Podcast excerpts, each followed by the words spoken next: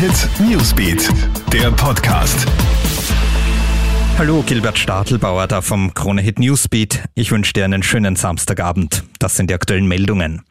Ja, die Corona-Zahlen sind leider weiter beunruhigend. 869 Fälle sind in 24 Stunden jetzt österreichweit verzeichnet worden. Allein 444 in Wien. Für die Bundeshauptstadt ist das ein Rekord. Selbst im März, also am Peak der ersten Welle, sind da nie an einem Tag so viele neue Fälle verzeichnet worden wie heute. Wiens Gesundheitsstadtrat Peter Hacker verweist diesbezüglich auf die Wiener Teststrategie. Die hohen Zahlen kämen nur deshalb zustande, weil durch das konsequente Testen auch viele asymptomatische Fälle entdeckt werden würden. Während der ersten Welle habe man weitaus weniger getestet, so Hacker. Auch Gesundheitsminister Rudolf Anschober meldet sich heute zu den gestiegenen Zahlen zu Wort.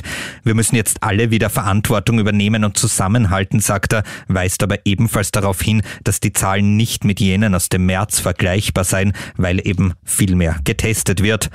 Am Montag treten ja österreichweit strengere Corona-Maßnahmen in Kraft. Anschober weist darauf hin, dass die Effekte daraus, wie wir ja aus dem Frühjahr wissen, erst 10 bis 14 Tage später in der Statistik ablesbar sein werden. Und wir bleiben noch beim Thema Corona. Im bayerischen Garmisch-Partenkirchen, unweit der Grenze zu Tirol, soll jetzt eine einzige Corona-Infizierte mindestens 33 Menschen angesteckt haben. Die hochinfektiöse US-Touristin soll in dem Alpenort am Dienstag eine Kneipentour gemacht haben. Nun gibt's in Garmisch einen großen Corona-Ausbruch. Fast alle Fälle sind auf einen Kontakt mit der Amerikanerin zurückzuführen. Zahlreiche Folgeansteckungen werden noch erwartet.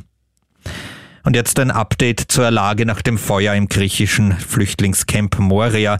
Behelfsmäßig ist dort jetzt ein neues Lager errichtet worden. Es wird wahrscheinlich heute Abend noch fertiggestellt.